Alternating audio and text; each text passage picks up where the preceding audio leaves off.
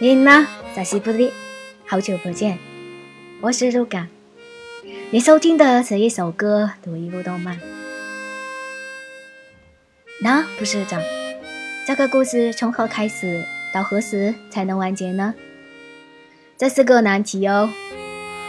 难道说你还在寻找这个故事的男主角吗？嗨，加露露，你应该从元素中解放出来，把故事应该何时开始到何时结束这个元素扔掉。故事本身就没开始，也没有结束，有的只是人与人年纪的举办、永恒和扩展之意。故事永远不会有完结。那么，副社长。为什么故事无法完结呢？因为快乐。副社长和加露露在街边看到一辆汽车压死了一只老鼠，瞬间老鼠又复活了，然后溜走了。副社长问加露露：“你会不会想这只老鼠现在在哪里做什么？你会不会想从此以后？”会有怎样的经历？当你这样想象的时候，心底是否有一种愉快呢？有一次，我委托一个在日本留学的娃娃帮我带《海贼王》的拼图。说实话，这是我第一次想认真玩拼图。九百五十片，我不知道怎么开始，抱着一大盒碎片不知所措。三天以后，我开始动手。第一天，我倒出所有的碎片进行分类，寻找最边缘碎片放一堆，然后剩下的就按颜色分类，同色系的分成一堆一堆。毕竟海贼里四五十号人物都在里面，你必须要对每个人物长相特征，包括他的服饰，了如指掌。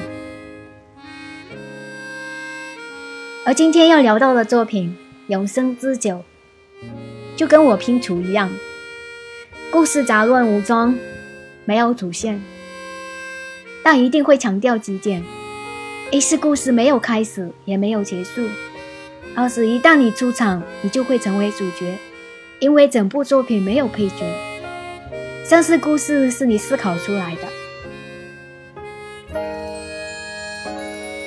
出场的人物有名有姓的就五十七人之多，而涉及帮派有十三个。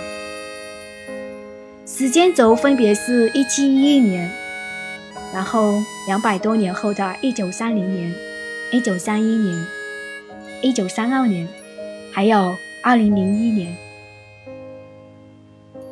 通常我们叙事一个故事时的手法是还一点点的倒叙啊，闪回。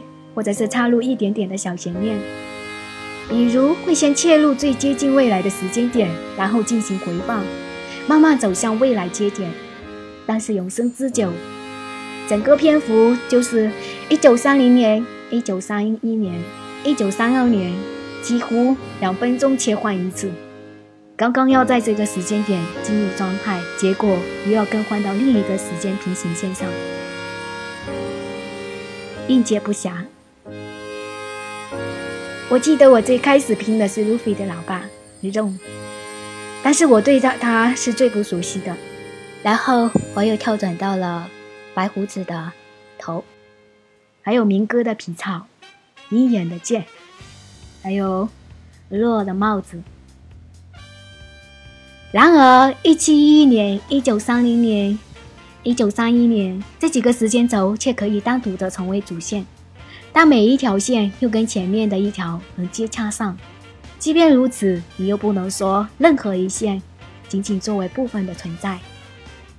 就比如在火车上发生的事情，从来没有全貌展开。虽然我们纪片看得很清晰，但仍然有很多细节可以延伸出新的分支。而且关键是在影片中，没有人能知道全貌。这个火车事件仍然可能会有新的生发可能性。一开始会很难适应这种叙事手法，很难 get 到点。不过，三番以后你会发现本作的精彩并为之喝彩的。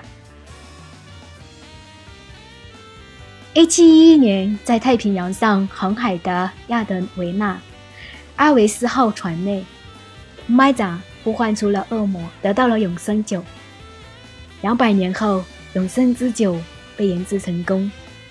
艾萨克和米莉亚不小心抢到，然后不经意在菲洛的生日仪式上乱入，并和马赫蒂罗的家族结识。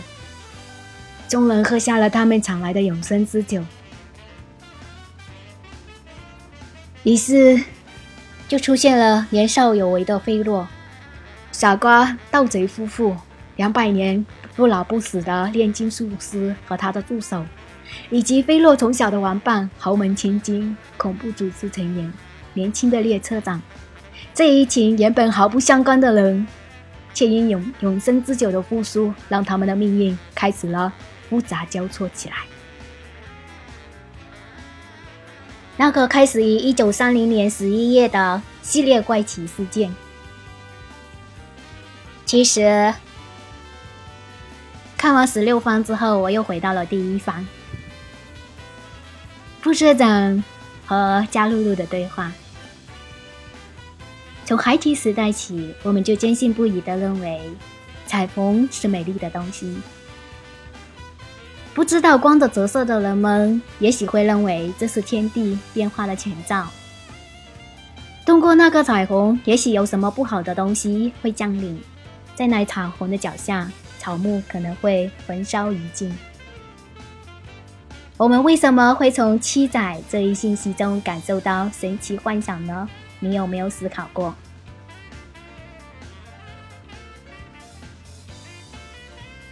加露露说。没有，因为不思考也没有关系。我们的工作不是思考，只是把既定的结果传达给人们。副社长说：“的确，我们的工作是传达真相。当我们得到信息的那一瞬间，我们必须考虑这是事实，不是虚构。不可以停止思考，不能只停留着透露信息的真伪上。”这是向人们传达信息之人的责任，但是要思考什么呢？就算思考考虑了，事实也不会发生变化吧？不，一定会有变化的，因为故事既不是信息，也不是信息的积累，而是思考出来的结果。我突然想起了以前看过的一句话，大意就是。事件发生的五分钟之后，就失去了真相，因为形容词非常强大。